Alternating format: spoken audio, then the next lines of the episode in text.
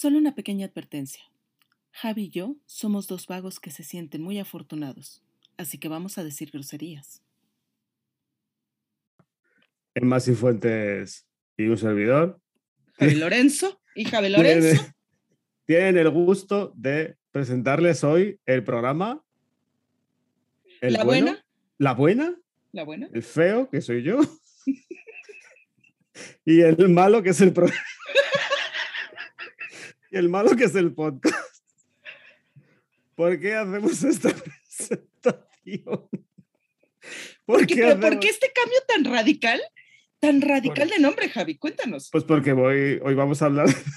Ay, no puedo. Ay, no puedo. Hoy, va- hoy vamos a hablar de, de un señor que tiene más años que un bosque ya. Sí, ya casi, ¿verdad?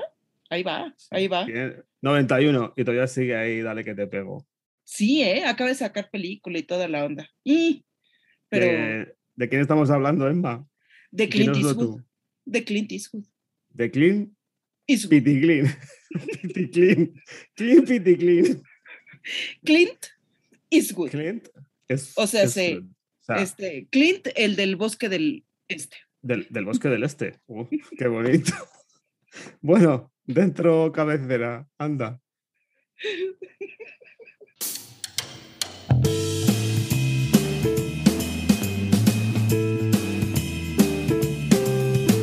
Comienza Tequila y Vermú, un podcast transoceánico con Javi Lorenzo y Enma Sifuentes.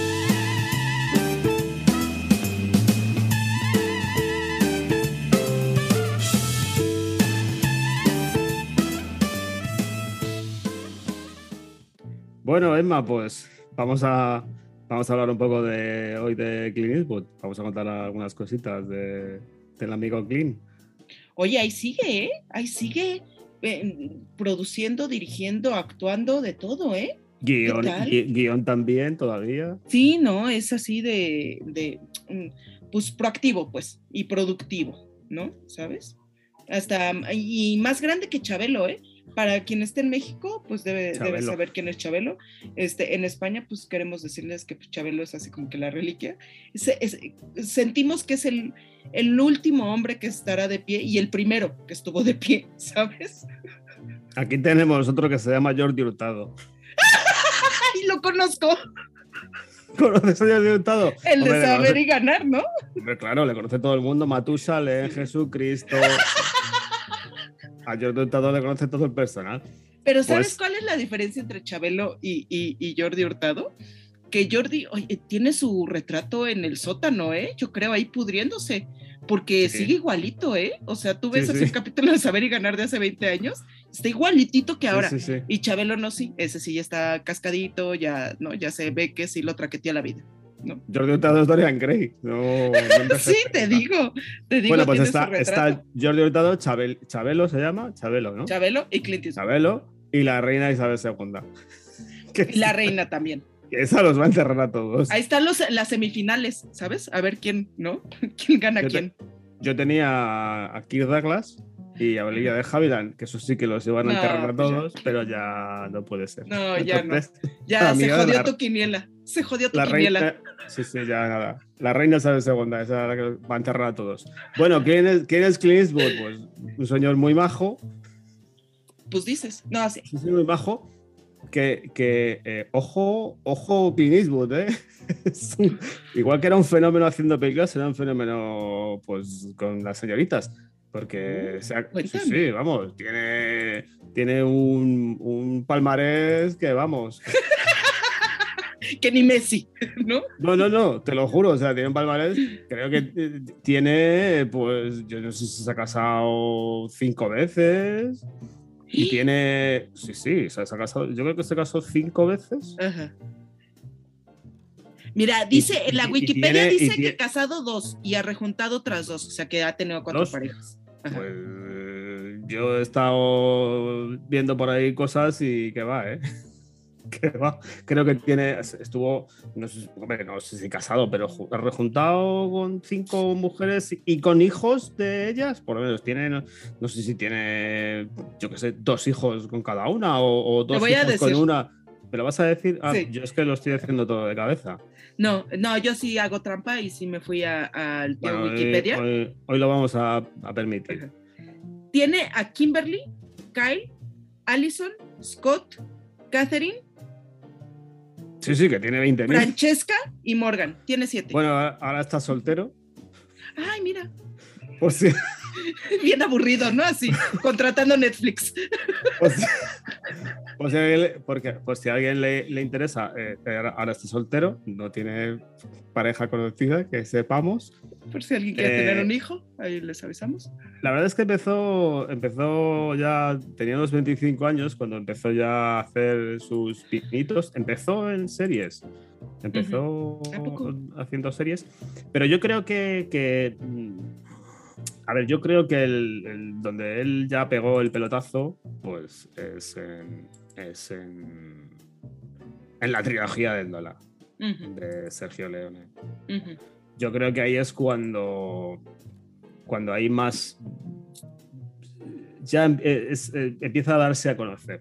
ujú. Porque, porque en, en- en Estados Unidos no tenía mucho curro y, y estaba ahí la cosa. Había un poco de vacas flacas por la época en la que él empezó a, a actuar y decidió pues eso, aceptar películas eh, de spaghetti westerns a las órdenes de Sergio Leone y tal.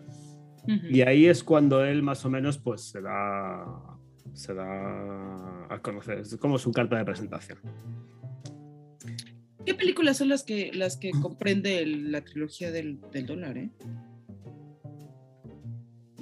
A mí la primera, bueno, la segunda sí, o sea, la de, la de por un puñado de dólares, eh, es bueno, vale, está bien y tal. Pero sí que la muerte tenía un precio ya y se nota que le han echado panoja. Ya Que ya tienes fue así año, como de... tienes año, tienes año Morricone ahí, con la banda sonora mítica. Y, y bueno, ahí ya se nota que le han echado duros. Y luego está el bueno, el feo y el malo, que bueno, es otra obra maestra. Posteriormente a eso, pues bueno, que es crea Malpaso Productions, que es la productora que, con la que ha producido pues, todas sus películas. Ujú, ujú. Que Malpaso es un riachuelo que tiene por allí, que vive en una finca por allí y es el alcalde del pueblo y tal. Sí, sí. Y le queda, ¿no? Sí, porque sí, sí ganó, ¿no? Como alcalde Sí, en su, en su sí, sí, ah, en- Santa... ¿Cómo se llama? Pues ahora ¿dónde- mismo, ¿Dónde vive? Espérate, vive en, en Carolina. No, en California. Vive en California. O sea, tiene allí unas tierras y unos rollos y tal. Y Malpaso es por el riachuelo, que hay un riachuelo allí como un este, Ujú, y ha sido, fue alcalde de allí y todo. Y él vive allí y hace sus movidas y tal, sus guiones y sus rollos. Y esto fue, eh, Malpaso lo creó en 1967. Y a partir de ahí, pues bueno, empezó a dirigir. eh, vamos a ver una película, vamos a presentar hoy una película aquí en el podcast que la vas a presentar tú, que la elegiste tú, eh, que, es- que es la primera película como director que hace. Que le quedó medio... Pero bueno, ajá. Y luego ya, pues, o sea, yo creo que ya donde pega el pelotazo es en las películas de Harry Sucio. O sea, yo creo que ahí es donde ya eh, pasa de, pues bueno, a ser ya una, una estrella. Bueno, Ish, ¿no? Oye, esa de Harry el Sucio está basada en los asesinatos del Zodíaco, ¿no? Del asesino del Zodíaco. No, no sabía eso. bueno. ¿Qué dicen, no? Que se eh, basó ahí medio como que.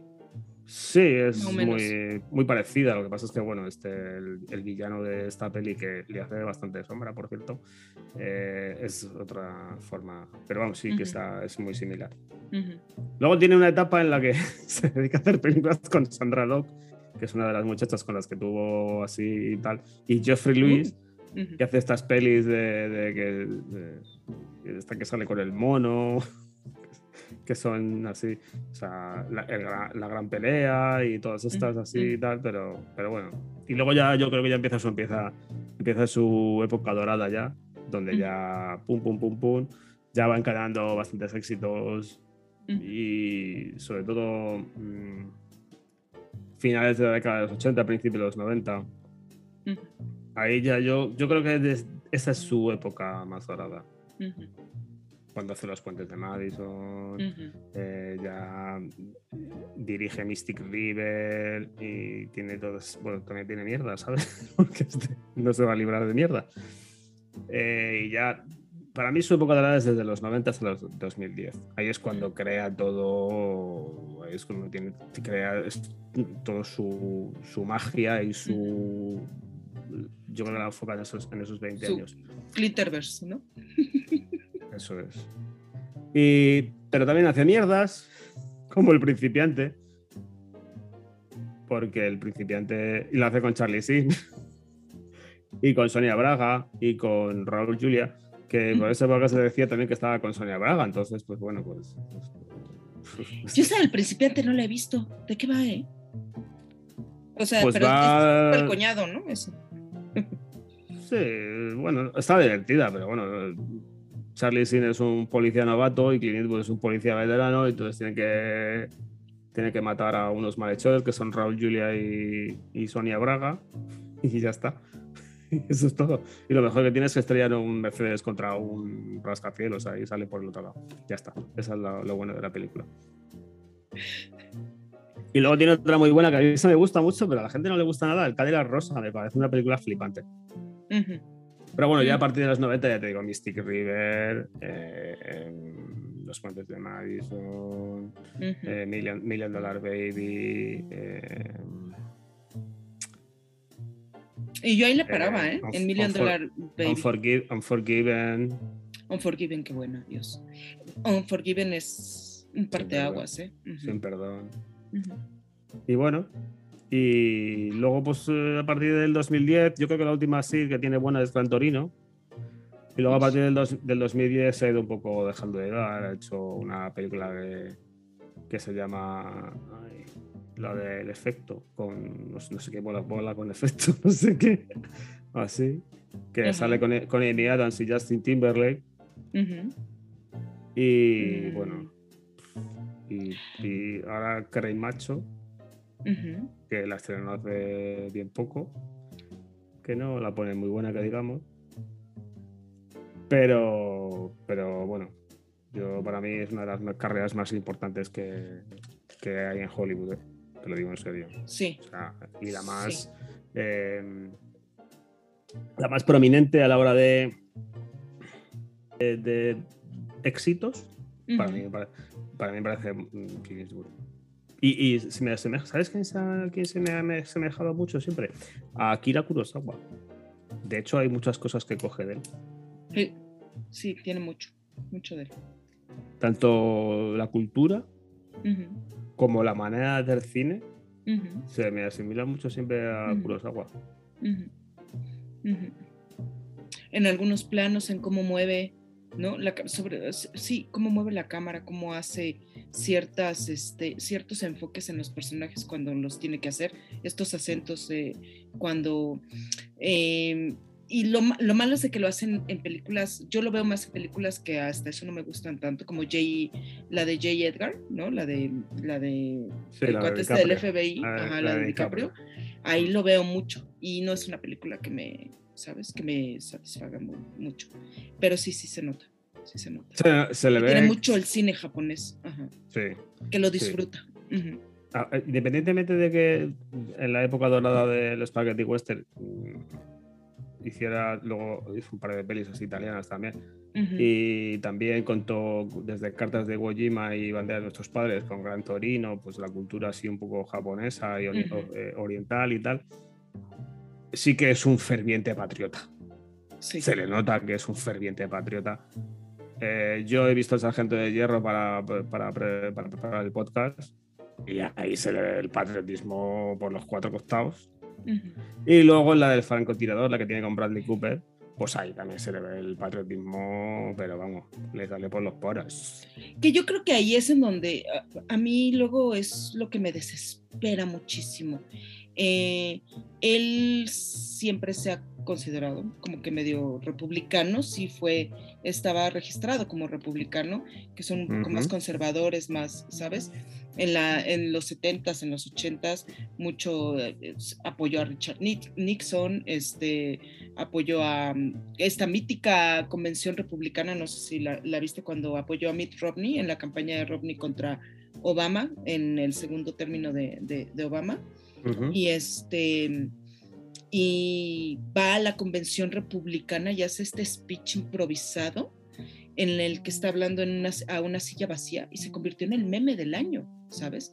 Hablando a la silla vacía, a la silla vacía diciendo que pues el presidente no existía y demás, ¿no? Ya después como que fue como medio moldeando un poco su visión política y ahora ya se llama un libertario, ¿no? Lo cual no es, no, no me desagrada tanto porque sí, eh, en algunas cosas sí comulga un poco con lo que, con lo que yo también este, creo, ¿no? En la Ujú. libertad de que la gente pueda hacer lo que se le pegue la gana. Entonces, sí es pro-choice, ¿no? O sea, sí está a favor de que la mujer decida sobre su cuerpo, está a favor del matrimonio igualitario, este, eh, está a favor de que, ¿no? ¿Sabes? La gente este, sea libre de ser lo que quiera hacer. Sin embargo, eso también conlleva a cosas como este, votar por pocas regulaciones, por ejemplo, en, eh, a las grandes empresas, en no meterte ¿no? tanto en los, en los impuestos, se, se considera un conservador en economía. Entonces, pues, eh, ahí es cuando dices, oye, mijo, pero es que si no regulas bien las empresas, pues ocurren, ¿sabes? Problemas. ¿No? Mm. Entonces ahí es en donde luego como que medio cae mal. Y lo, lo que más me frustra, yo siento, es que después de, después de Million Dollar Baby, ya su política se nota cada vez más en sus películas, ¿sabes? Y a mí eso me desespera un poco. Sí, en Gran Torino se ve mucho de lo En Gran Torino, en La Mula, ahora en esta del Big Macho Gran Macho. Cry, Cry Macho, Macho. Se Macho. también. O sea, se viene aquí a la frontera y la mujer este, del, del niño este es una desobligada, pues porque así son los mexicanos, ¿no? O sea, hay mm, cosas que, ah, ¿no? Y te desespera porque, porque ves ese tipo de, de pensamiento conservador un poco radical todavía, Mm. que, que lo hizo, por ejemplo, decir, eh, pues no sé por quién voy a votar este año, pero pues a lo mejor es por Donald Trump, ¿eh? Y, ¿sabes? Ahí me pierdes. Sí, en la, en la película de, de Mula también, ahí sí se le ve también un poco, eh, aparte de lo que tú estás comentando, que, que, que en, esa, en esa película no le veo dejar dinero, joder. Sí. O sea, desde el principio, o sea, empieza ahí, tal, no sé qué, está hecho una puta mierda y es jardinero y tal. Digo, yo es que a mí, o sea, como, como para mí, Clint Eastwood siempre ha sido el macho camacho. ¿sabes? o sea, verle ahí, verle ahí dejar dinero, pues, eh, pues como que me pierdo mucho ahí Sí, cuando le veo sí. ahí con ese sombrerete y tal. Pero sí que tienes tu razón en las cosas que dices, porque sí que se refleja mucho en sus películas. ¿Verdad? Todo este disparate y este dislate que a veces crea. Sí, sí. Y Gran Torino, yo creo que medio como que, bueno, ahorita que platiquemos de las películas, eh, siento que luego iba encaminada a, a- a- a esa parte un poco, em, poco radical en cuanto a la división fronteriza. Y es que eso es algo que yo, pues estando aquí en México, lo, lo siento más, ¿no? Pero esta, esta división eh, cultural que se puede tener, porque hay mucha empatía con la comunidad asiática del, del pueblo, pero los que son malos por ser malos son los latinos, ¿sabes? En esa película. Entonces Sí, aquí es así sí. como que la comunidad asiática pues está, se une, tal, y, pero los latinos son los que empiezan las broncas, son los que son gangsters por ser gangsters. De hecho, siempre, de hecho, siempre, siempre es eso, siempre, siempre tiene con latinos o con asiáticos. O sea, para él no hay otro gremio, sí, no hay otra minoría, ¿no? ¿sabes? Entonces. Imagino, imagino que será por, por lo de la guerra con los asiáticos y porque como está muy cerca de la frontera de los mexicanos, pues... Pero siempre sus películas han sido, se han, se han ido por ahí. O son latinos o son asiáticos. No, no es de buscar más. Bueno, pues... Pues entonces empecemos, ¿no? Porque ya estamos entrando de lleno aquí al análisis de la película y creo que este, la que tú traes es Pero muy como, buena. como sí, ¿Qué? una cosa, como dice mi psicólogo, dice, "A ver, ya no le vamos a poder cambiar, el que vas a tener que cambiar esto. Entonces yo, con respecto a Clint Eastwood, pues he cambiado. Yo lo veo con otros ojitos. Sí, tú cambia total, pues para lo que le Yo quiero. le veo ahora que me lo paso muy bien con sus películas, me divierto. me da igual si piensa en chino, piensa, me da lo mismo. Si es que ya- yo solo quiero divertirme con sus pelis y ya está. Ay, sí.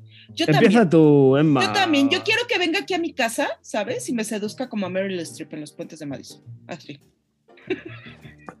Pero que no me hable de Venga. política. Venga, Emma, confiesa, tú vas a pegar el braguetazo. Porque con la edad que tiene ya. Vas a pegar el braguetazo. Con la edad que tiene. Con la edad que tiene, tú vas a. Tú no tienes que esperar a que ya doble el pico. Y cuando doble, cuando doble el pico, pues ya te quedas con la. Te quedas con mal paso con, con toda su fortuna. Tiene que tener dinero, ¿no? Ay, sí, por lo menos Así que me deje una casa o algo, ¿no? No engañes, no engañes a los tres, espect- tres espectadores que tiene el programa este.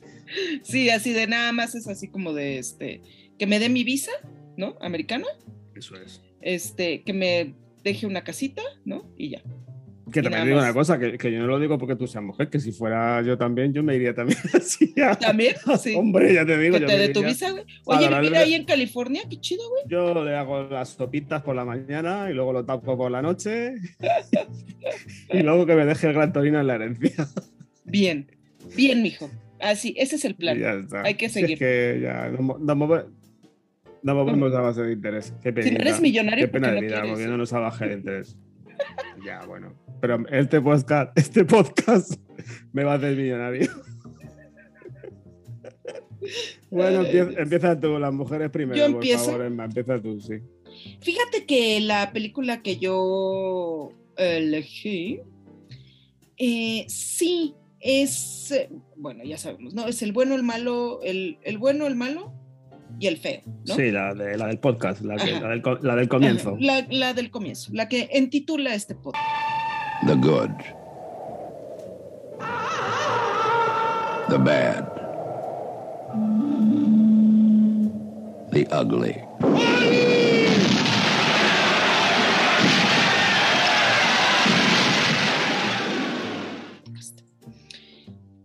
Eh, a mí durante mucho tiempo me costó mucho trabajo verla. O sea, o sea, nada más la primera escena, larga, larga. Y yo sé que es algo que, que a Sergio Leone le, encantan, estas tomas largas, ¿no? Brutales y eh, tomarte tu tiempo en ver el horizonte, como, ¿no? Está pues, apareciendo en la pantalla y después entra y tal, ¿no? La introducción del malo se me hace o sea, súper cansada, este cuate que se queda literalmente minutos ahí al, en el marco de la puerta y está, este, ¿sabes? Todo amenazante y toda esa escena en la que, no, pues pásale, pues come y está comiendo y no, y, y, y yo no sé dónde quedó el dinero, eh, todas estas cosas sí se te hacen pesadas, pero si tienes la madurez, ¿no? Porque yo al momento de la primera vez que la, que la quise ver estaba yo muy, muy chavita, pero si tienes ya la madurez, si tienes este, esta, este hambre por arte, ya la disfrutas eh, con, con, toda su gloria, ¿sabes? Eh, extraordinaria la presentación de los tres personajes, una historia súper conmovedora, me encanta el hecho de que, de que Blondie y el, y el cuate este que es el, el ugly, el feo, este, tengan este, este acuerdo, ¿no? De, de, de, cobrar la recompensa y después este, liberarlo, me encanta. Eh, todas estas el, vueltas el Wallace, de tuerca. ¿no? ¿Eh? El, el Wallace, ¿no? Sí, sí. Oh. Que es uno, es uno de mis actores, este, que, que de verdad disfruto en todo lo que haga, en todo, en todo, porque ahora que vi la del descanso, la de Kate Winslet y Cameron Díaz, que sale él. Este... Sí, sí, sí. Ver, o sea, se llamaba, aquí en España se llama vacaciones. Ah, bueno, pues en, el, eh, en México es el descanso. Es el mejor que lo hacer, la verdad. No es por nada, pero, o sea, lo, lo, disfruto tanto. No es una película, ¿sabes? Magistral, pero, pero por él la veo, ¿sabes? Creo que eso, el personaje ese, el del feo, es el que más me gusta de la película.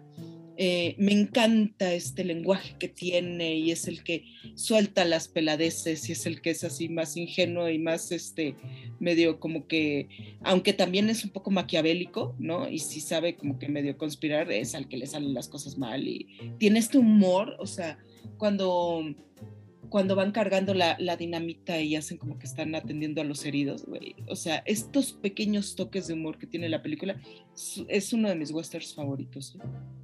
La verdad. A mí me pasa un poco lo mismo que a ti. Yo, ya te digo, de la, de la trilogía del, del dólar de. O sea, Ujú. o sea, en- por un puñado de dólares me gusta Clint Eastwood, pero porque me gusta Eastwood porque, pues, por- porque es el protagonista.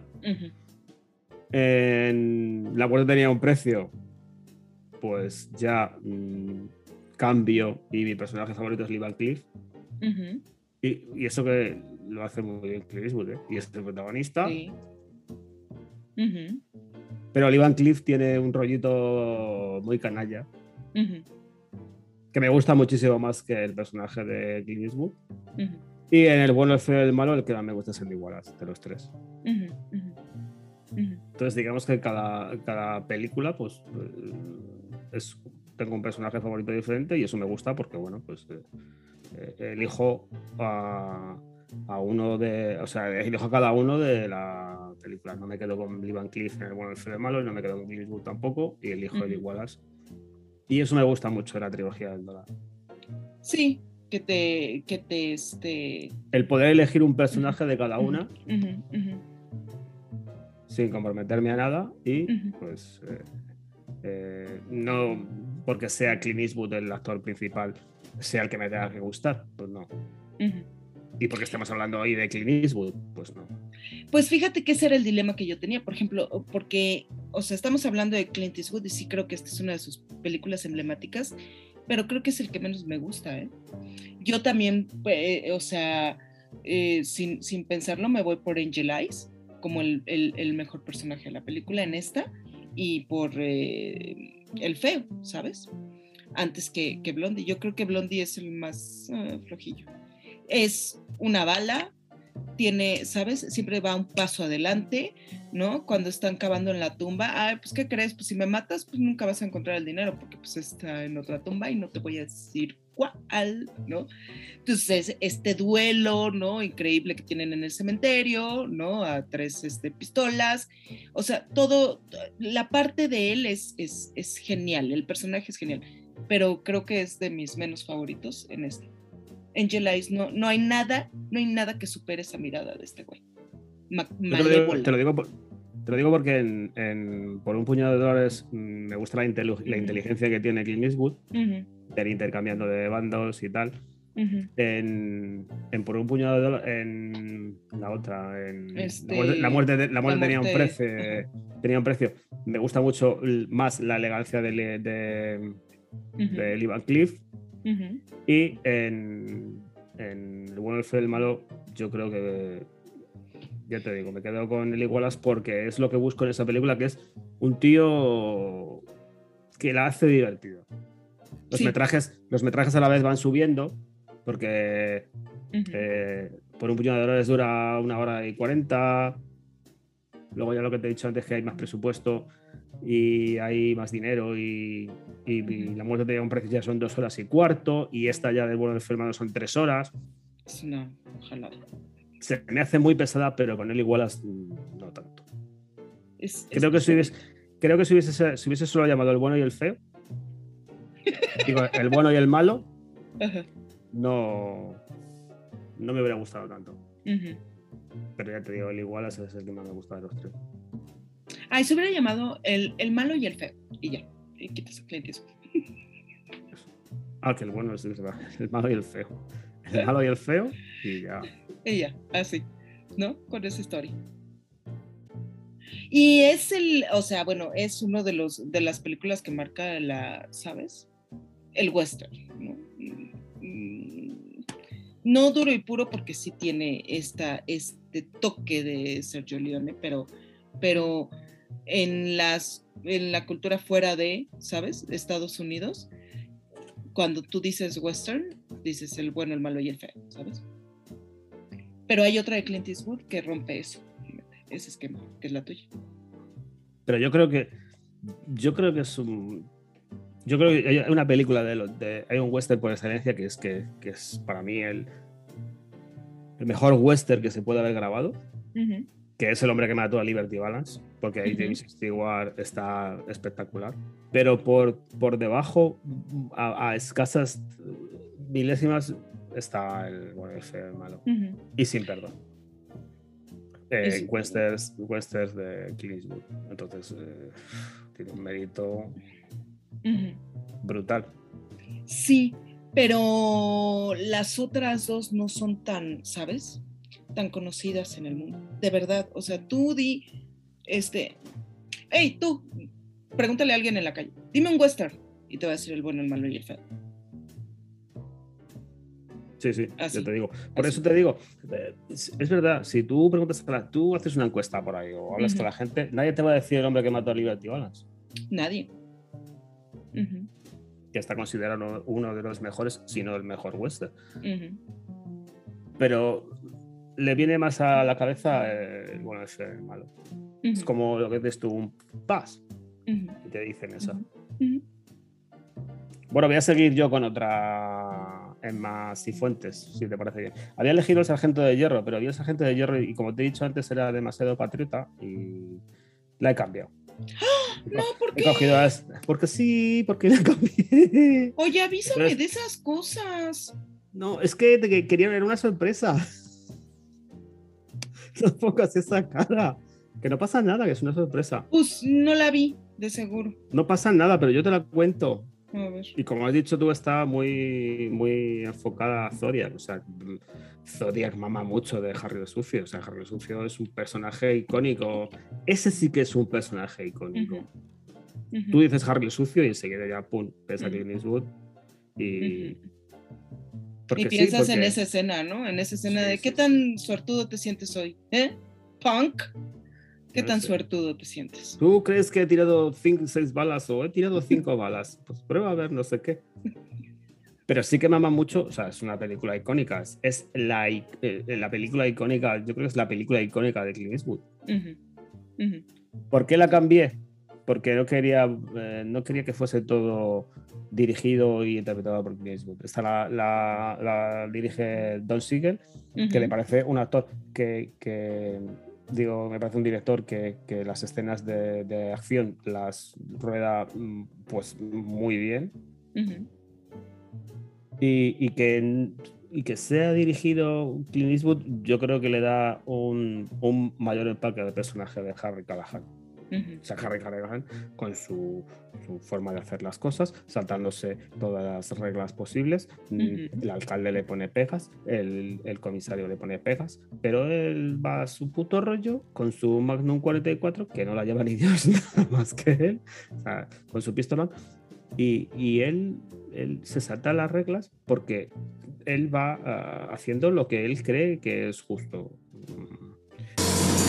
I know what you're thinking. Did he fire six shots or only five?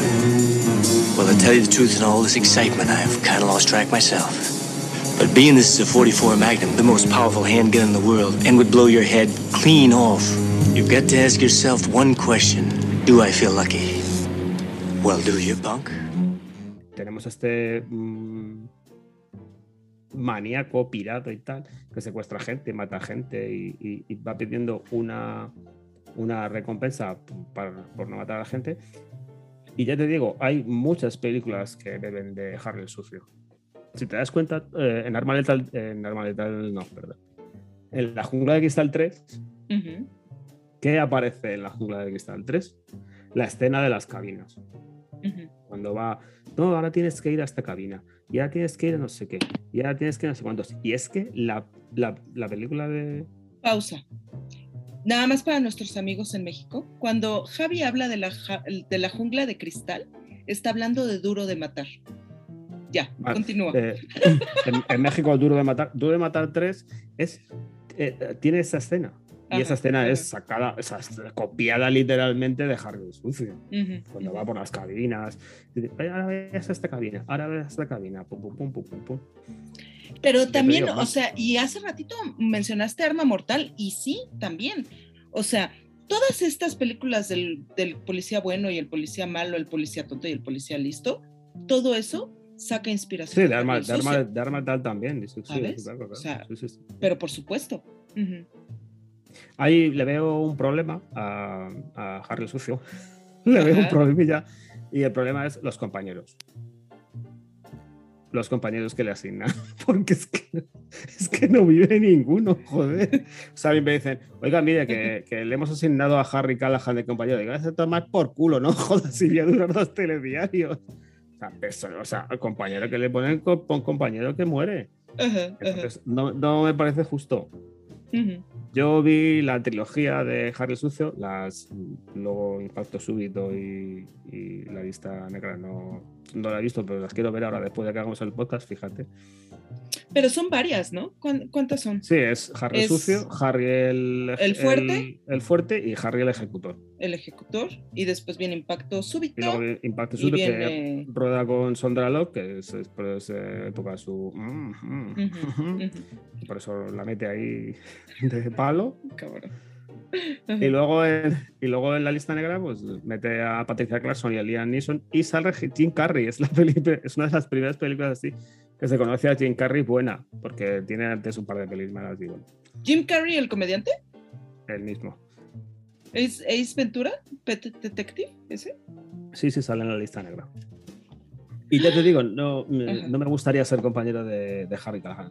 Bueno, él No. hace las cosas a su modo y al final, pues bueno, ¿Qué consigue haciendo las cosas de su modo? Que todo salga bien y a este señor mm, malvado, el Rubinchi malvado este que sale en que sale en Harry Sucio, pues acaba con su vida. Que le roba mucho protagonismo. ¿eh? Mucha gente habla de esta película porque sí que le hace sí que le hace mucha sombra a Harry Callahan, a Eastwood en esta peli. Entonces, pues, pues, pues bueno, pues a mí eh, me encanta, me gusta mucho, o sea, me parece que es un vengador. El vengador de los 70 es, es- Ujú. es- es como un vengador, o sea, es como un Iron Man o como un Thor, ¿sabes? O sea, hace- Sí, no, el vengador hacer la justicia. setentero. Sí, sí, o sea, es- me parece, y, y ya te digo, a mí Harley Sucio me parece una de las películas icónicas del cine negro. Muy bien, Y por eso la cambié. muy bien. Sí, porque la otra, la del sargento no sé qué, ¿cómo se llama? El Sargento de Hierro está muy bien. Sargento de hierro. Sí, Lo está pasa- buena, ¿eh? Pero, ¿sabes? Pero porque, pero porque está divertido. Ahí, ahí Clint Eastwood está divertido. O sea, aparte de que es hijo puta, como buen sargento, que tiene que serlo, para que sus muchachos sean los más fuertes y los más duros y tal, y no sé qué.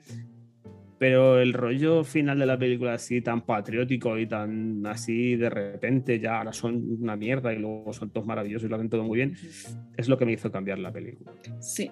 ¿Sabe? En el momento en el que, porque ya ves que hay un, hay un coronel, ¿no? Él, él es sargento y hay un coronel, ¿no? Que t- todo le bloquea y después llega otro más así como que es super non plus ultra, que dice, no, sí, el sargento Harry tiene razón, sí, claro, que no sé qué, y ya, y es así como que, ah, la música, sí, ah, sí, de que él siempre tenía razón, ¿no? Y, Y luego ahí como, como ahí como ahí persigue a la ex mujer ahí, la, la camela, le hace un camelo ahí Ah, buenísimo y tal.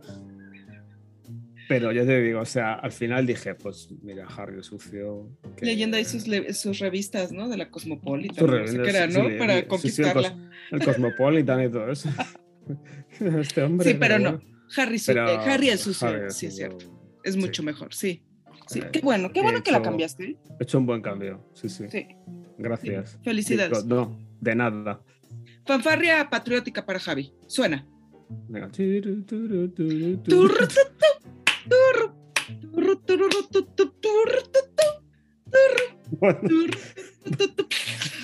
Bueno, es más, sigue porque can- de- cantando no nos vamos a ganar la vida.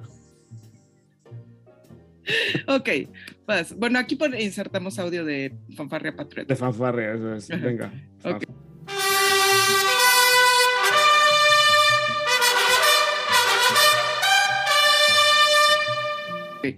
Bueno, yo tengo después. Sí vas a hablar de Sin Perdón, ¿verdad?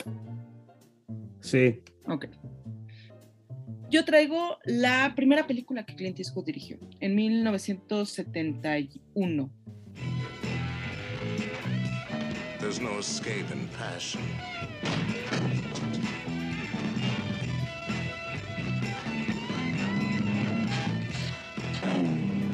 There's no escape in speed.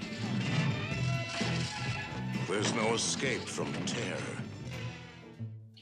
y es Play Misty for Me. Fíjate que hasta eso eh, tiene un chorro de errores, por Dios, qué cosa tan espeluznante en la dirección. Hay momentos en los que, ¿sabes? Bloquea de una manera que dices, güey, no entiendo por qué me haces esta toma aquí, por qué estás siguiendo este personaje y no este otro. No entiendo qué está pasando. ¿Por qué me mueves la cámara como la estás moviendo? Hay cortes abruptos. Hay una parte en la que este, hace una, un, como, como, tiene una toma intermedia del mar y se ve así el arrecife y corta, ¿no? Y vuelve a la, al, al mismo, a la misma toma, pero está como que desplazada, entonces se ve así como que, ¡pum! como que brinca, ¿sabes? O sea, es horrible. En la edición está, está mal planeada y todo, pero la historia es buenísima, buenísima. ¿De qué va? Pues Clint Eastwood es un locutor de radio en un lugar este, creo que, creo que la grabó en, en creo que la grabó en, en, ahí mismo en California, ¿en dónde la grabó? Ya no me acuerdo. Pero este, vive en, ¿cómo se llama? Creo que es California o no sé dónde, dónde está. Y él es un locutor de radio y tiene una fan que siempre le llama y le pide que toque la canción de, de Misty. Y le dice, Ay, play, play Misty for me, ya, y este, pues ya le, ¿cómo se llama? Le, le, dedica la canción, ¿no? En las noches. Porque además dura como cinco horas su programa, ¿sabes? Y, este, y dura toda la noche, pues ahí se está desvelando, ¿no? Y entonces va a un bar y conoce a una chava y la chava es la fan esta. Y ya le, le, le dice, ay, no, pues no fue casualidad, ¿no? Que te conocí, soy una fan. Y el otro, ay, sí, no importa, mm, vamos a besuquearnos. Y pues hacen el amor, ¿no? Cuchiplanchan en esa noche. Y ya de ahí se le prepara el desayuno. Le, entonces. Y más o menos, ¿eh? No, porque el muy flojo todavía se queda en la cama y ya la otra es así como que la que se despide en la mañana, así, ay, ya me tengo que ir, adiós, ¿no? Y este, pero de ahí ya no se la quita de encima. Y el cuate ya no sabe cómo que, pero, porque además la tipa es pesada, pero pesada, pesada, ¿sabes? O sea, le llega, le, llega a su casa así sin, sin avisar, este, y le lleva comida y le prepara la comida, le regala osos de peluche, ahí está todo el tiempo y después le pregunta que con quién está, por, por qué, dónde, cuándo, cómo, si va al es como atracción, a- atracción fatal en las ondas, sí, ¿no? atracción fatal, pero vía radio, ¿sabes? Así. Está, no, pero, pero cañón. Y está la tipa loca, güey, y después ay, se trata de suicidar y llega... Pero loca, pero loca tipo Misery o loca tipo. loca, así, loca tipo digo, Glenn atracción Close, fatal. atracción fatal, ¿sabes? Ah, o sea, más atracción fatal que Misery, ¿no? Vale, vale. Ujú. Guay. Bueno saberlo. Pero este, ya sabes, ¿no? Los diálogos luego sí son así como que medio estúpidos. Ah, porque además el, el pedo que él tiene, porque él se la podría cuchiplanchar todo lo que quisiera, ¿no? Pero tiene dos pedos. Uno, que es así bien menso, ¿sabes? Y luego como que dice, ay, no, bueno, sí, ok, ay, bueno, ya va. Ay, bueno, ay, abrázame. Y, y él tiene otro lugar a donde ir, ay, abrázame. Y el otro, ay, bueno, ok, aquí te abrazo. Y se deja, ¿no? También es medio menso. Y otro problema que tiene es que quiere regresar con la exnovia, porque la exnovia eh, andaba con una güerita y, la, y se fue, se fue a no sé dónde, y este, y ya, cortaron y después regresó y pues la quiere reconquistar, ¿no? Pero pues la otra ya anda toda celosa porque pues no, pues ella es la novia, ¿no? La que está loquita. No, no, no, es una, es, es una... Que lío, tiene un lío muy sí, serio, ¿no? no, sí, tiene un problema ahí de baja autoestima cañón, o sea, ya si te pones a psicoanalizarlo, él tiene así, o sea, el cuate es, es un blandengue, la neta. Pero, bueno, pues por lo menos al final, ¿sabes? Como que sí se faja bien los pantalones, ¿no? porque hay una vuelta de tuerca ahí bien, bien chida, ¿no? Al final que dices, ¡Oh! y entonces él tiene que ir, a, ¿sabes? A rescatar a la damisela en peligro, lo que sea. Pero está buena. Pero a la folla, a la folla amiga no, ¿no? No, no, no, a la, No a la- la exnovia. No, no es la folla amiga, ¿no? Está Joder. cañón. Ay, qué joder. Es todo un lío, ¿no? Esto, Ah, pero además, esto es lío de faldas.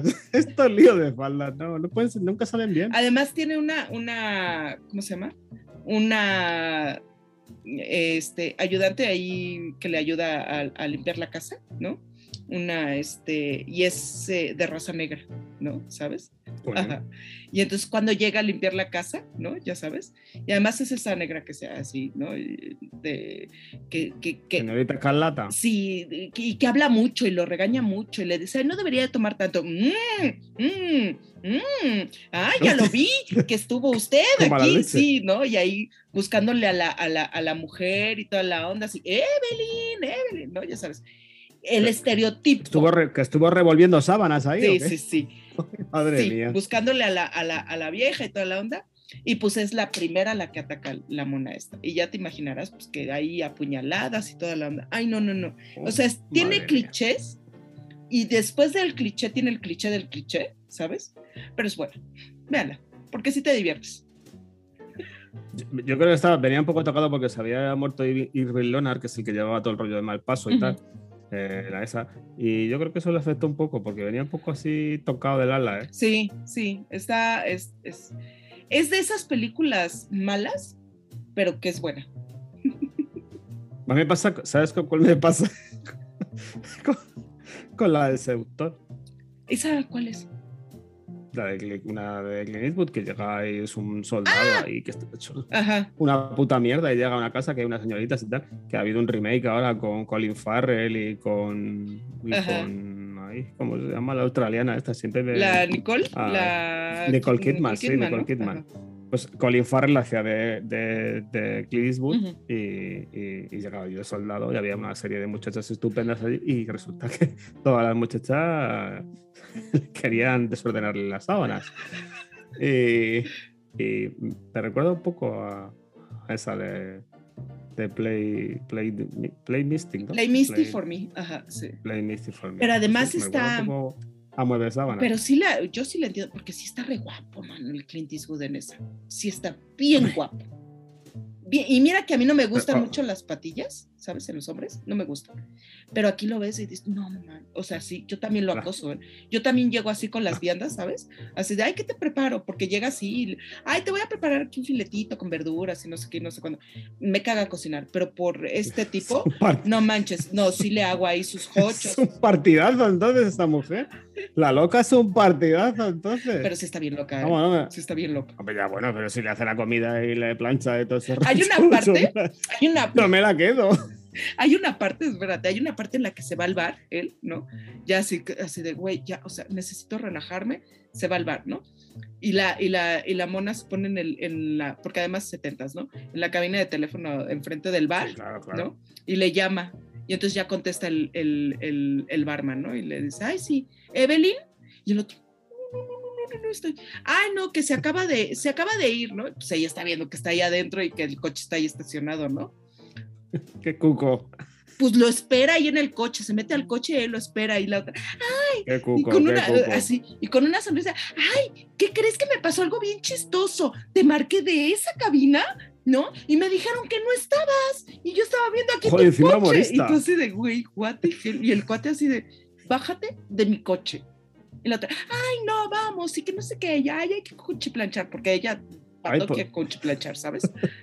Podríamos hacer una encuesta. Podríamos hacer una encuesta en el Twitter de Tequila y Tequila Vermú. Ajá. Arroba Tequila y Vermú el Twitter. Podríamos hacer una encuesta. ¿Te gustaría tener una fan te- como Evelyn? A ver qué te parece.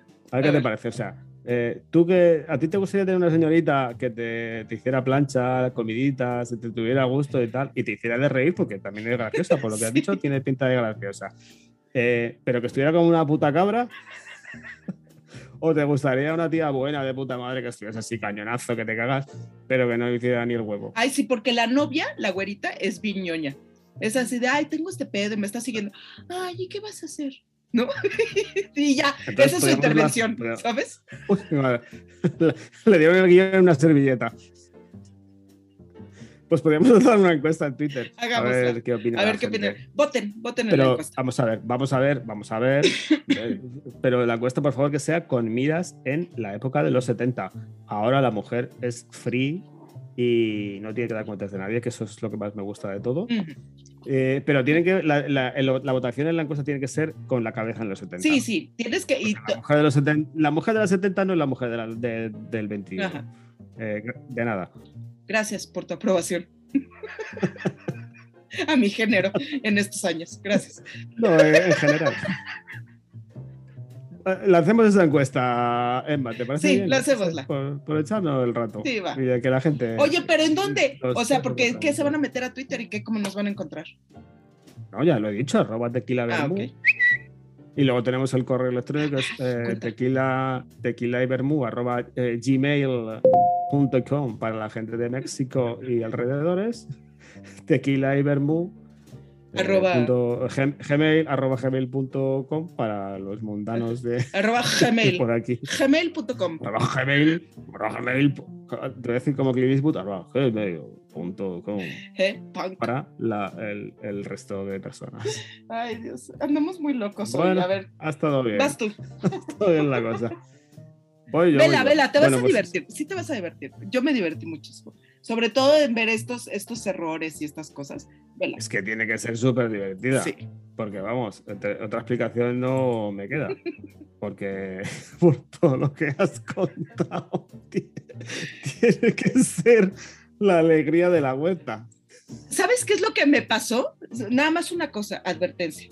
Si son gente así que no sea muy friolenta, o sea, si, si tu querido Spotify escucha o podcast escucha, no, o sea, te, te da ñañara el calor, vas a sufrir con esta, porque están en la costa y todos con chamarra, suéter, gorro, bufanda, ¿sabes? Unos abrigos así de piel que dices, what the hell, güey. Entonces, entonces ¿esto que es drama o comedia?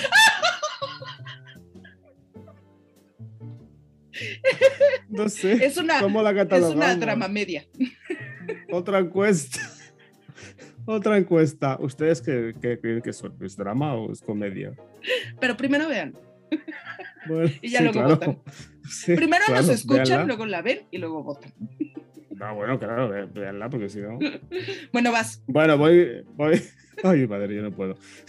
Voy con, voy con Sin Perdón. Sin Perdón es una obra maestra. Oh, I guess they have it coming. We all have it coming, Captain. Some legends will never be forgotten. Some wrongs can never be forgiven. The man don't want to get killed. Better clear on out the back. Unforgiven. Es una por- desde que empieza hasta que acaba. O sea, no solo por, por, por Clint Eastwood en el papel de William Money, que es un tipo mm, pues, que ha hecho cosas muy, muy, muy, muy, muy, muy, muy, muy malas y muy, muy, muy, muy, muy, muy sucias, pero que mm, una mujer tiene que ser siempre una mujer, le lleva por el camino recto. De hecho, al principio sale como una especie de. En el que dice que es muy malo, ha sido un cruel, y ha matado a mucha gente, pero que ha conocido a una mujer que la que no la prueba nadie y, y le ha llevado por el buen camino y, bueno. Que eso lo hace, eso solo puede, puede conseguir una mujer. Ujú. ¿Qué pasa? Problema. Eh, hay un prostíbulo en la, en la, en la villa de Whisky, Whisky, Ujú. Whisky City. Whisky Es una City. maravilla eso. Whis-. Whisky City. Ay, está bien. Imagínate que fuera Vermouth City, güey. ¿Sabes? O Tequila City. O te- Tequila City todavía sería más Tequila, parrandero. no, te- tequila, así, ya, ándale, tal, no sé qué. Bueno, pues hay un, hay pues, pues un sitio de lucecitas, Ajá. como dicen por aquí, ahora de lucecitas. Bueno, pues un prostíbulo. Y hay unos El puticlub. mm, tipos. El puticlub. Hay unos tipos pues que se basan un poquito con el tema, se les va la manita y mm, rasgan la cara a una de las muchachas de allí. Y el sheriff, que está magistralmente interpretado por Gene Hackman, que hace un papel soberbio, Ujú. pues como que no le da mucha importancia, le dice que le dé un par de caballos y tal, y la, la- digamos que la prostituta... La, la matrona, ¿no? Ahí de, de la la- matrona, sí, pues dice, ¿cómo, pero, pero ¿cómo haces eso? Un par de caballos y tal, no sé qué. Entonces hay un, hay un pistolero jovencillo y tal, que se llama, ay, ¿cómo no acuerdo cómo se llama? Bueno, un pistolero jovencillo. Este. Ajá. Que va a buscar a, a estos, a estos maltratadores de prostitutas para matarlos para, para cobrar la recompensa. Y se cruza con William Money, que está allí con sus cerdos y con sus hijos, porque aparte de que la mujer le salvara, le, da hijos también. Pero está en una situación muy precaria. Entonces, pues bueno, pues va- al final decide marcharse a matar a los, a los villanos de prostituta. Oye, pero ¿sabes qué es lo que me impresiona de, todo este inicio? Desde que llega este cuate, el. ¿Cómo se llama? Espérate, este personaje, el Kid, ¿no? Este. Hasta que va con Morgan Freeman, lo que más les indigna es que le hayan cortado las, las, las tetas, ¿sabes? Te checas porque no, la cortaron de la cara y le cortaron las manos y le cortaron los pies y le cortaron hasta las tetas. Uy, Dios, ¿cómo? ¿No? Es así como que lo que más Sí, les, sí. ¿no? Es lo que más les indigna a sí, los hombres, ¿no? Que le hayan cortado las, las tetas, ¿no? Es así como que es así de Jesus, ¿no? Así- hasta, hasta Clint Eastwood se sorprende dice, cuando se lo dice a cuando se lo dice a, a Morgan Freeman, el papel que hace Morgan Freeman, le dice, pues es que le han rajado la cara, le han rajado las manos y le han rajado las tetas, como diciendo. Y Morgan Freeman igual reacciona como Clint Eastwood cuando se lo contaron a él. Pues Sí, dice, pero también las tetas, pero ¿por qué? Es como- todo muy surrealista. Le han rajado, joder, y da igual, ¿sabes? O sea, le, ha hecho mucho da- le han hecho mucho daño. Mucho da daño, igual, güey, o sea. claro. Pero las tetas, pues, ¿Pero como las, cómo? las tetas y tal, sorprendidos ahí todos, como si, no sé, Como fuera si- una marciana. sí, no, como si no lo demás no tetas. le doliera, ¿no? O sea, las manos, los pies. Sí, claro, ¿no? es como le han, le han rajado las tetas, como diciendo, es- a lo mejor es marciana y no tiene tetas, y, y ahora de repente todas las mujeres no tienen tetas y esta sí, ¿sabes? Bueno, pues total que se va allí con, se va allí con su, con este, con, con Kit, este, con y se van allí los dos y va a buscar a, a, a Morgan Freeman, que es otro de sus colegas y tal. Y llega allí a, llega Whisky allí y bueno, pues van a matarlos y tal y, y- y al final consiguen matarlos, pero eh, Jim Hackman, pues eso, no él- él quiere la paz y siempre que lleguen al, al pueblo tiene que entregar las armas porque él es el más poderoso Ujú. y tal, no sé qué. Eh, me gusta mucho el cameo que hace Richard Harris, Ujú, el, eh, el inglés, ujú, ujú. la paliza. que le El pega el Bob. ¿no? ¿Cómo se llama? Bob, ¿no? Bob, Bob, Bob el inglés le pega una paliza al Jim Hackman, tal. Lo del- el- y luego mm, también me gusta mucho lo de las historias, cuando que van escribiendo de las historias, el duque, Ujú. el duque de- del, del pistolero y no sé qué, y el, y el Jim Hackman no hace decirle más que juegan con el duck y el duke del pato y no sé qué. Eso está, esto está, está muy divertido. El, el pato de no sé qué, tal. No, es el duque, el duque, tal. Juegan ahí con ese, con ese rollo. Y, y bueno, mientras tanto, pues eh, las prostitutas no sé cómo se las arreglan para salir del pueblo porque eh, están como muy sometidas y de repente pueden salir y tal. Y van ahí como que a atender a Clean porque a Clean le pegan un palizón por llegar allí y tal, no sé qué. Entonces ya ahí llega su momento de venganza al enterarse de que han matado a, al enterarse que han matado al personaje de su amigo, al, al enterarse que han matado al personaje de Ned, ¿no? a Ned, de- sí, Ned, Ned, al personaje de Morgan Freeman y ahí ya llega su momento de venganza y va al pueblo. Y le dice antes aquí, le dice, ¿tú has, ma- dice, ¿tú has matado a muchos hombres? Sí, he matado a cuatro o cinco, no sé qué, tal. Y en la emboscada mata a uno de los malhechores que eh, mata hasta acá a las prostitutas y le confiesa, no, es el primer hombre que mato Ujú. Ujú. y tal. Y ya no quiero matar a nadie más. O sea, todo lo bravucón que va durante toda la película y tal, cuando ya mata a una persona, Ujú. pues ya dice que ya no quiere matar a nadie más y entonces ya es el tío clean el que tiene que ir allí y además va con sus el final de la película me gusta porque va con sus santos cojones. Y además entra por la puerta Sí. principal Ajá. así con dos cojones así es como se tiene que grabar una película Clint Eastwood entrando por la puerta principal con dos cojones y se presenta allí Hola, aquí estoy, tal, no sé qué. Muy buena, muy buena. ¿Qué tal? ¿Cómo estamos? ¿Cómo estamos? Bien, bien. Mata allí el personaje de, de Street, de. Mata a todos sus secuaces Ujú. y por donde entró se fue. Y vuelve otra vez a su rancho y el rancho vuelve a contar otra vez la historia de que, bueno, porque al final eh, se fue a San Francisco dejando allí tal, no sé qué, su mujer estaría orgullosa, ta, ta, ta, ta, ta, ta, ta pum. Uh -huh. Fin de la película y yo me quedo más ancho que largo, porque he visto un western cojones. Es que, ¿sabes qué? Yo, yo Unforgiven la veo como el, el el anti-western. Es que no sé si es anti-western, pero es el, el, el, el western que rompe, ¿sabes? Con, con, con el- la fórmula del western. El Sí, con el estereotipo Sí, del western. O sea, el cuate ya está roto, este, está arrepentido, tiene, o sea, si le pesa todo lo que, lo que ha hecho en el pasado, ya no dispara bien, o sea, el cuate ya no es este, una bala, ya no es, ¿sabes? No es el, el- no es Blondie, ¿no? Del bueno, el malo y el feo. O sea, el cuate está roto y todas estas cosas que él niega de su pasado son las que va a necesitar para emprender esta nueva aventura, ¿no? Y se tiene que reconciliar con ellas. Sin embargo, también tiene este mensaje de la no violencia que eh, caracteriza mucho a los western. O sea, el- en el western el, el recompensas se jacta pues, de todas las personas que ha llevado vivas o muertas, ¿no? Que ha presentado, que, de todos los cuerpos y todo.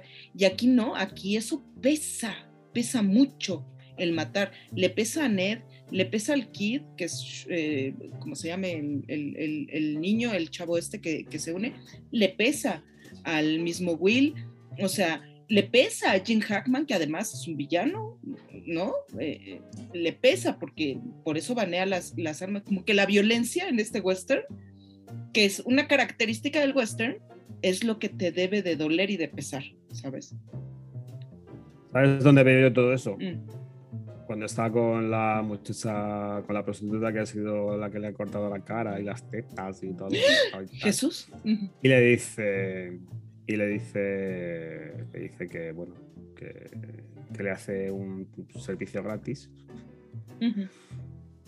Y, y ahí llega la absoluta integridad del personaje de, de Clint Eastwood que le dice, no, no, no, no quiero un servicio gratis porque, porque mi mujer y tal, no sé qué, por, por honrar a mi mujer y tal, y no sé qué, porque... Porque para él su mujer sigue estando viva y de hecho le dice que está viva, ¿no? Se ha quedado con los niños y tal, no sé qué, pues, no sé, está viva, está muerta. Ahí, ahí se nota la integridad total que tiene el personaje de, William Manning y, y eso lo dice la, la prostituta. No, es que mm, yo he visto tal, que es un hombre, usted le dice que es un hombre íntegro Ujú. cuando vuelve y se lo dice a la pues a la, a la, a la prostituta esta que es la que llega un poco la voz cantante de todo el tema y tal, y dice, no, no, es que eso sí es un hombre íntegro porque me ha dicho que es su mujer y tal, no sé qué. Ujú. Y esa es, Ujú. yo creo que esa es la total redención que tiene eh, el personaje de Clint Eastwood, independientemente de que luego busque venganza por lo que han hecho. Ujú. Pero eso es, un, eso es una escena de redención absoluta. Y cuando le dice que ha, ha matado a muchos hombres, y cuando dice, no, es que yo es la primera vez que mato a una persona, dice, tú no sabes lo que es sentir matar a una persona. Eso es otra redención total. O sea, es que ese tío, según. eh, se ha llevado a, a muchísima gente por delante, todo el mundo le conoce y tal. William, William porque se oyen William Money y se echan todos a temblar. Ujú. Incluso el propio personaje de Jim Hackman. Ujú. Entonces, ¿cuánto habrá hecho? Ha matado mujeres, mujeres, niños, tal, no sé qué, pa, pa, pa, pa, pa, pa. Y ahí en esa escena es como una escena de redención total. Y ya es como que es- queda como en paz. Absoluta. Para mí, ¿eh? Y eso es sin perdón. Sí. Muy buena, muy buena. Hay una parte al final, ¿no? Que hasta dice que la familia política nunca entendió por qué este, la esposa eh, que le vio a él, ¿no? Ajá, ajá. Y es así de, güey, cuando ves, cuando ves la devoción que le tenía, no mames. Véanla, lo mejor.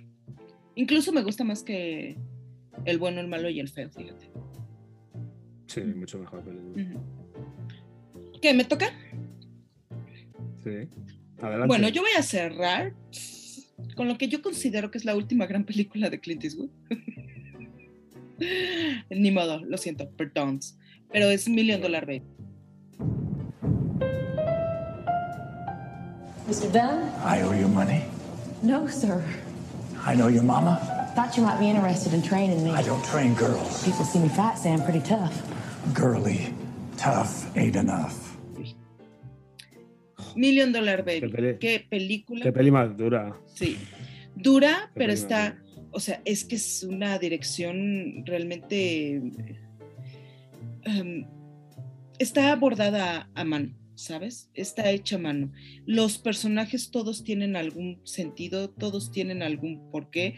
O sea, ahí tenemos este casi a medio universo cinematográfico de Marvel, ¿no? Porque está Anthony Mackie, que es el, ¿no? Falcon, y está el Peña, ¿no? Que es el amigo de, de Ant-Man. ¿Cómo se llama? Sí.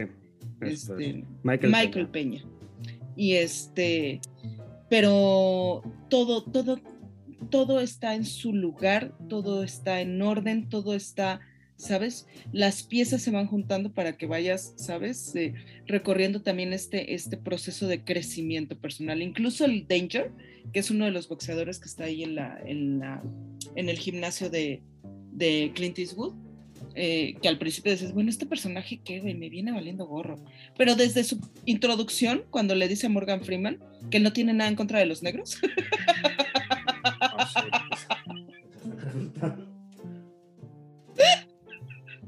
Esa escena es brutal. ay, quiero decirle que no te y el otro, ah, pues gracias, ¿no? Por avisarme. Este, ¿no? Desde ese momento hasta, hasta el final te das cuenta, ¿no? De cómo es, porque te habla, la película en realidad te habla de la naturaleza humana, de la, uno, de la aceptación y del rechazo, ¿no? Ahí está la aceptación de, de este personaje Danger y el rechazo, por ejemplo, por parte de la familia de, de Maggie. Este, Bueno, la familia es, es- es horrible. Pero bueno, ¿de qué va? Este, Clint Eastwood tiene un gimnasio en el que entrena a boxeadores, tiene un boxeador estrella que ya este, pues, eh, viene ganando peleas y toda la onda, pero todavía no se, no se anima a darle, a, a buscarle una pelea por el campeonato. Y el cuate ya está ansioso, ¿sabes? De tener una pelea por el campeonato. Clint Eastwood dice que no está listo. Y este y el boxeador lo, lo abandona. Y en este inter, entre que el boxeador lo abandona y, pues él se queda pues, compungido, ¿no? Cabizbundo y medita abajo, este, eh, eh, Maggie Fitzgerald, que es un personaje interpretado por eh, Hilary Swank, ya a sus 32 años llega al gimnasio y le pide a Clint Eastwood que la entrene.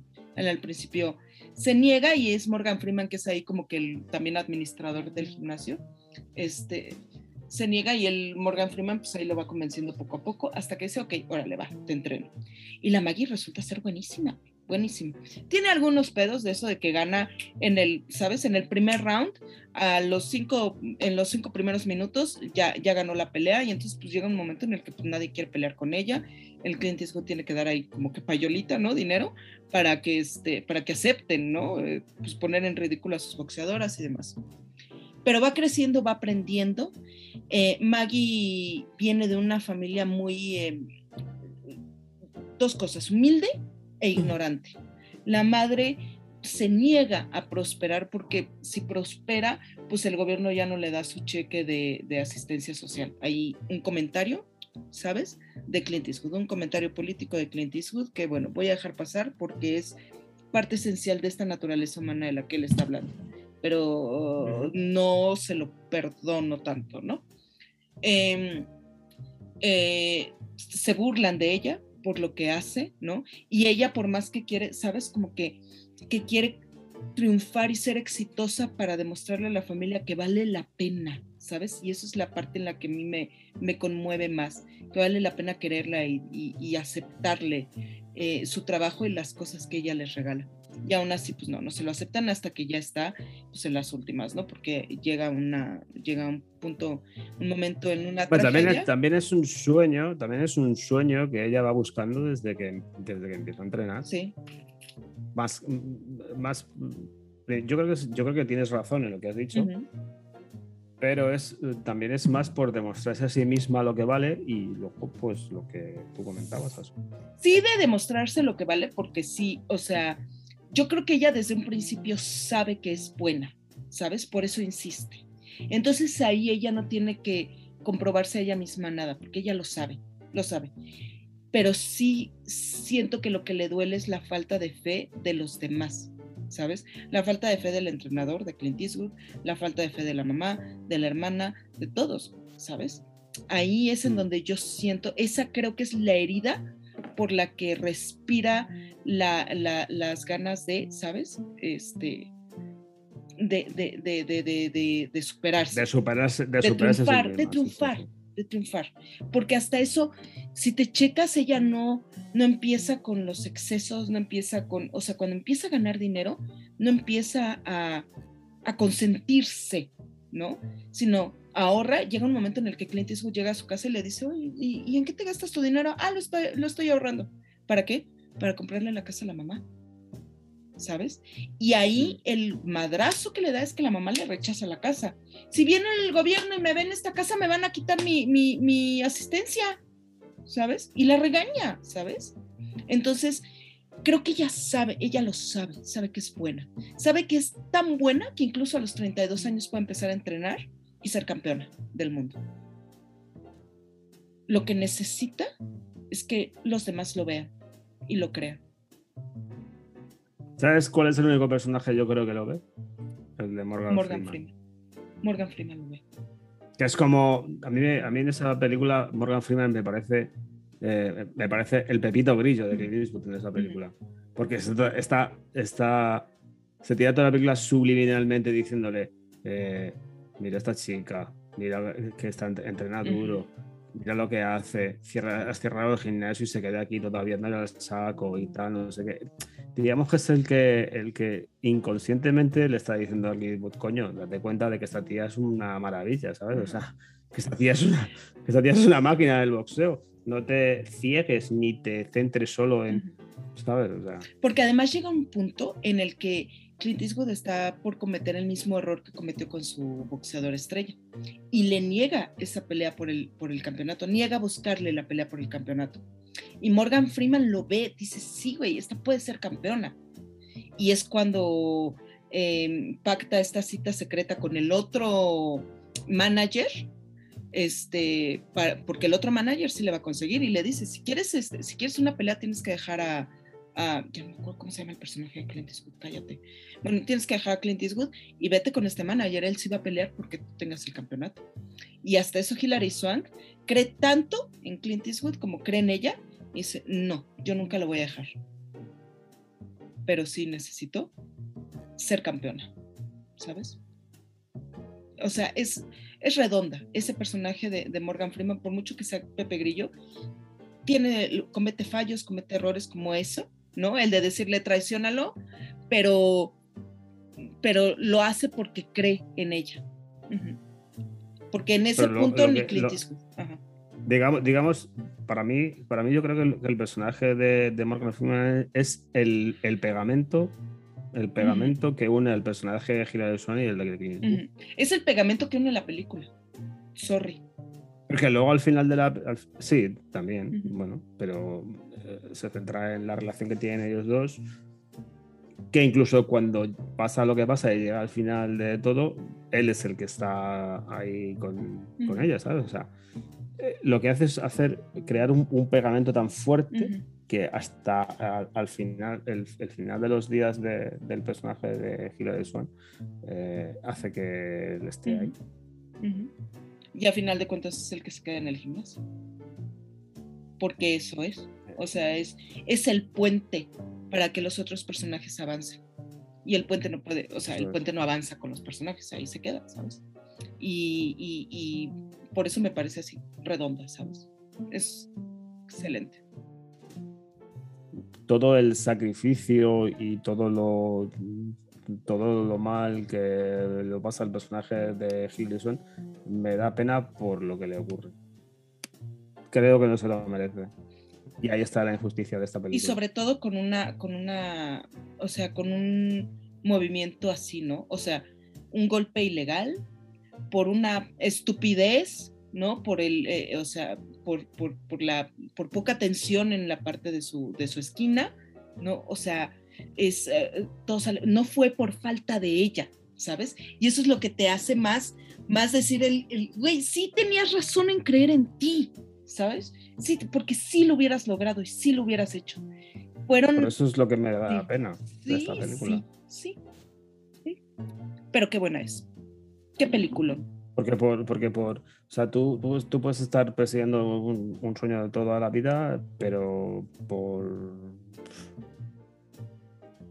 por una pequeña traba, que es muy grande la traba al final, pues no lo consigues.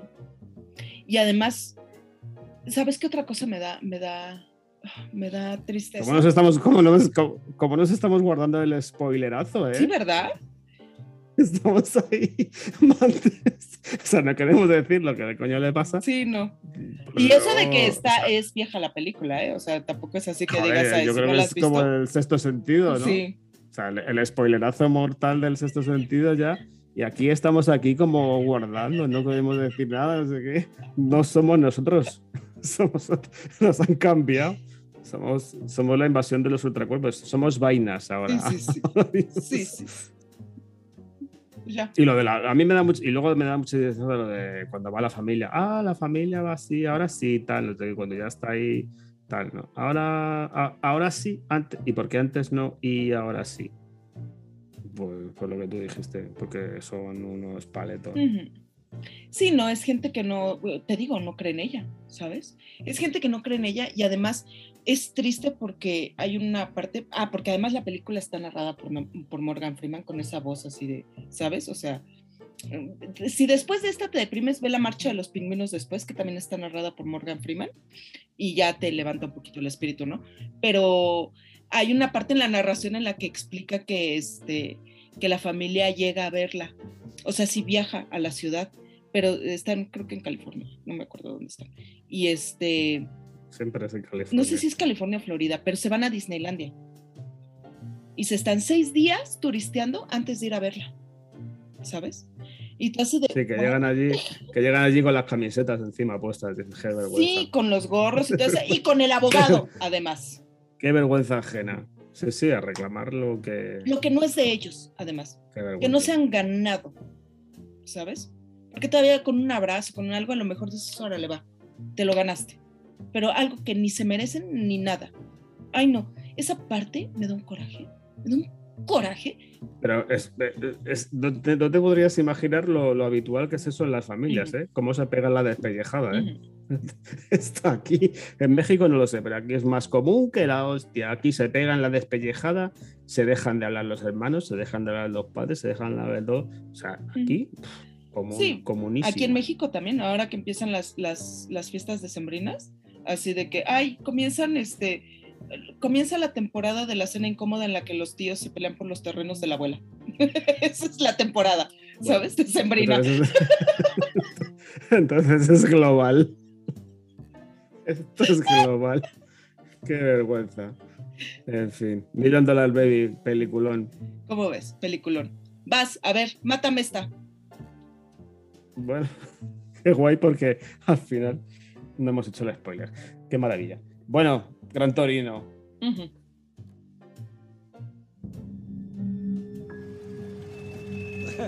Come here, girl. Stop! Let go! What you looking at, old man? Ever notice how you come across somebody once in a while you, you shouldn't have messed with? That's me. Man, you crazy, man. Get out of here, man.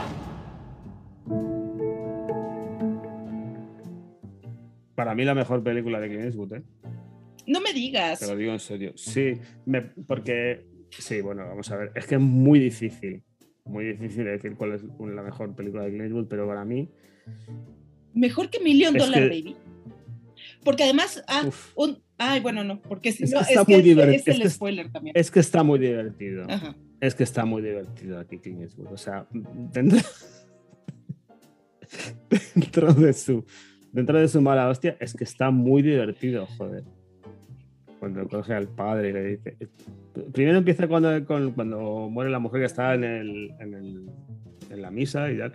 Es que no se puede relajar ni en, la, ni la- ni el entierro de su, de su mujer y tal, no sé qué. Es que es muy divertido. Sí, sí, sí. O sea, es que Walt, Walt Kowalski es muy divertido. O sea, luego tiene esas conversaciones con el peluquero, al cura, usted es un pater de 27 años virgen y tal, no sé qué. Es que, es que es, es- el guion es tan, tan, tan bueno, es- tiene, tiene ese, esa, eh, eh, ese draco, dracomedia que, que- que- que durante toda la película que tiene Walt con los, los pomelos, o sea, todo el, todo el argot, eh, todo el argot racista que puede, que puede tener contra el, eh, los asiáticos, los saca, lo- los llama amarillos, los, o sea, todo, todo, ¿no? todo, que, es pero- una, que es una palabra, y ahí vamos a tener que poner un blip.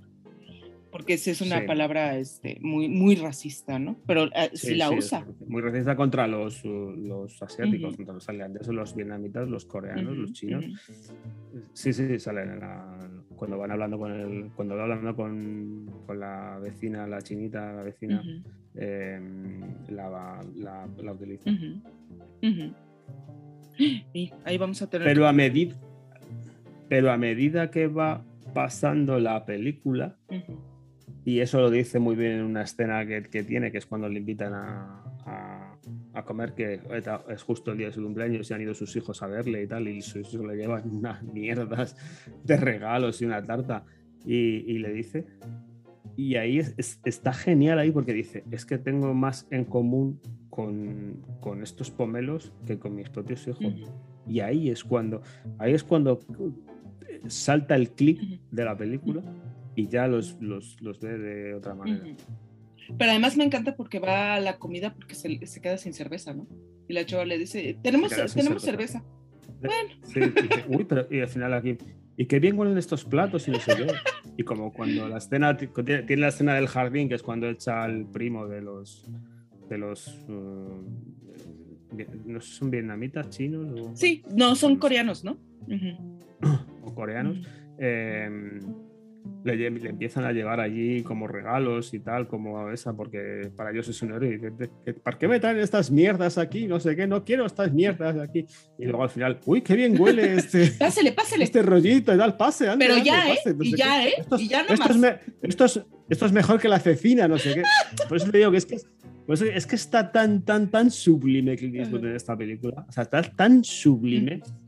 Y, y ya ese acercamiento, ya cuando, cuando están de la barbacoa y le, y le dice que, que le ha pedido salir a, a yogur, porque la llama yogur. Porque no puede decir su nombre, a él- por eso es que, está, es que está sublime. A él le llama Tao, se llama Tao y le llama Tontao. En la versión, en la versión, en, es- en el doblaje al castellano le llama, ah, le llama Atontao. Ajá. Tao lo de Atontao. En, en inglés se le llama de otra manera. Igual que a, a yogur. Le, es que, Creo que le dice tonk o una cosa así, tonk. Sí.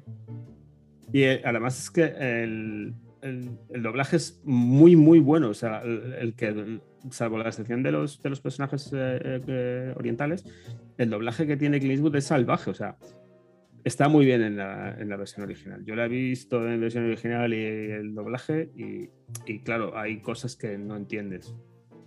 Si no la ves en versión original, hay cosas que no entiendes. eh, porque ahí se pueden hablar de los de, la, de la etnia de lo que dices tú, de lo del, del Mount, Ja- Mount Hamon, todo eso, que solo en la versión original sí que lo explican muy bien. De, cómo los luteranos pues los ha- hacen que vuelvan, vayan a Estados Unidos porque allí tal. Eso en la versión original se entiende muy bien. En el doblaje se entiende peor, pero es mucho más gracioso.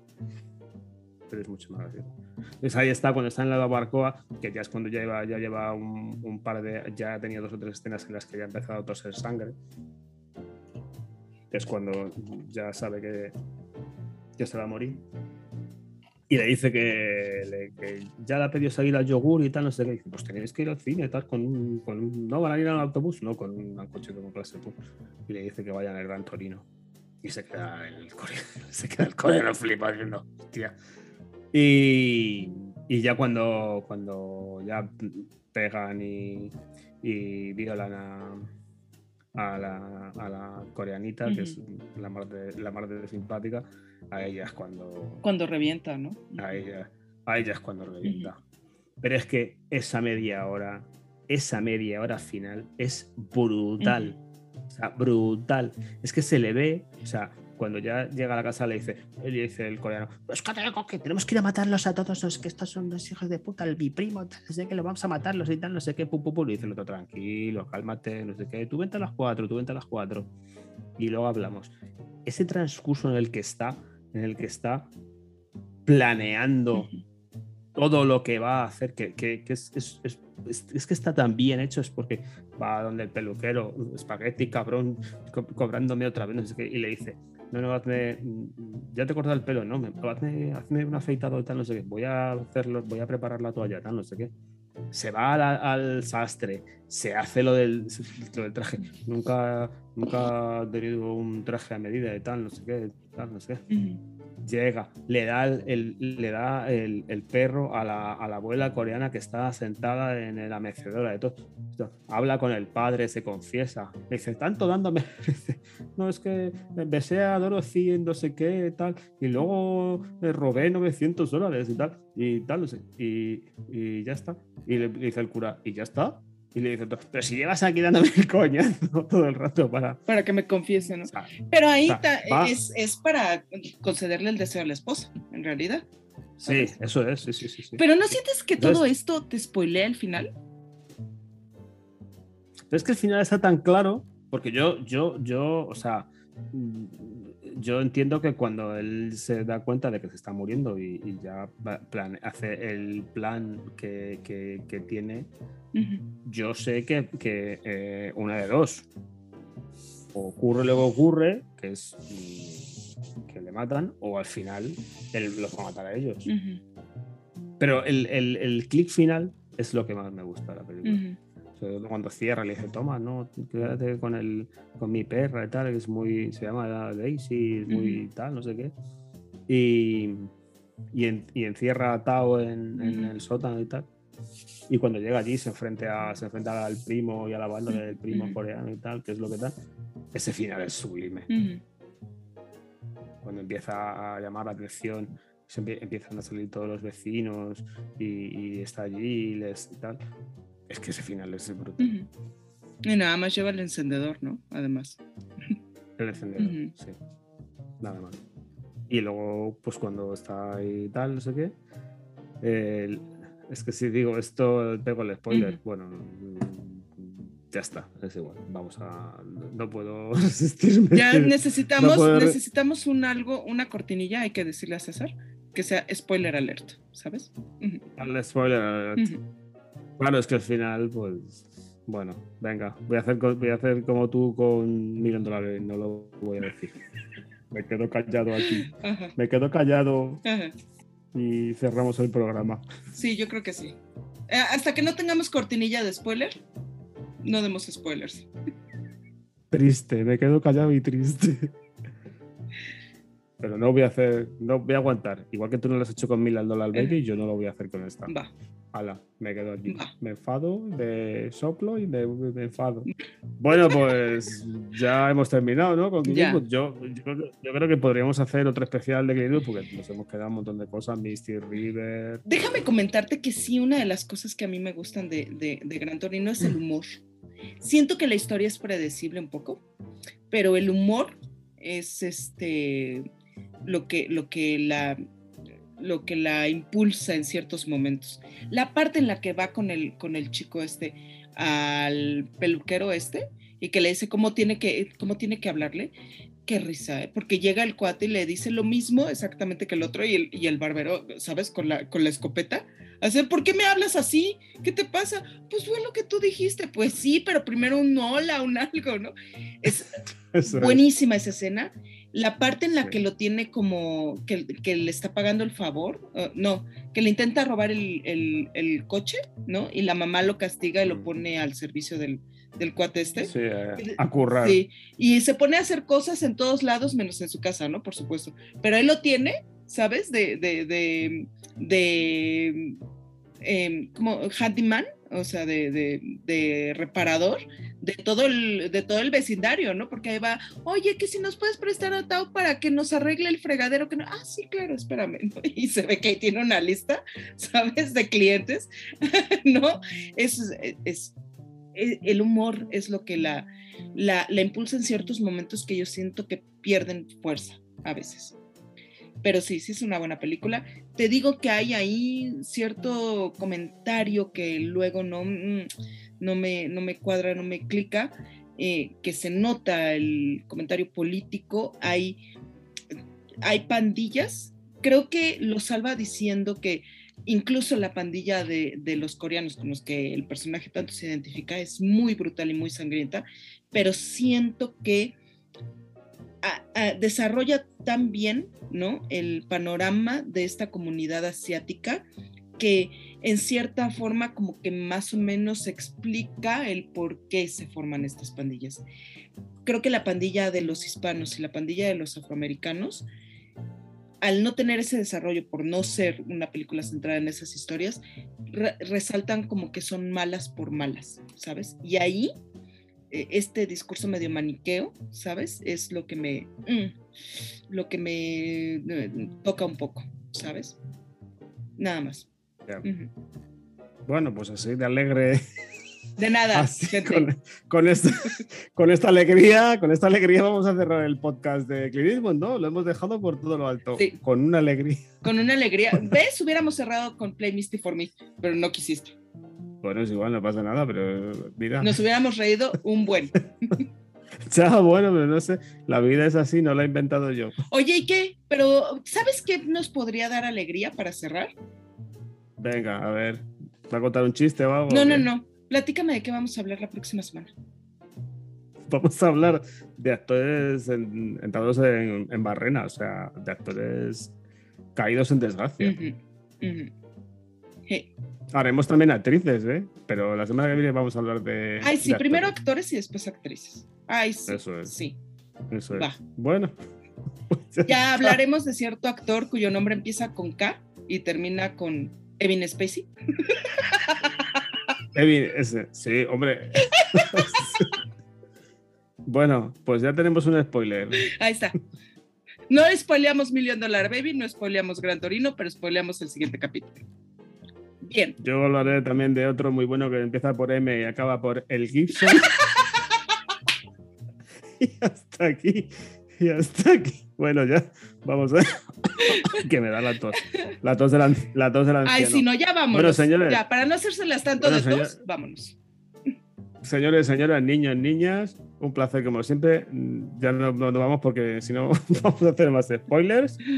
Nos vemos en el próximo podcast de Tequila Bermú. Yo soy Bermú, Yo soy Tequila, alias Javi Lorenzo. alias Fuentes. Masif, en Masifuentes es Tequila. Y desde aquí, un beso para todos y para todas.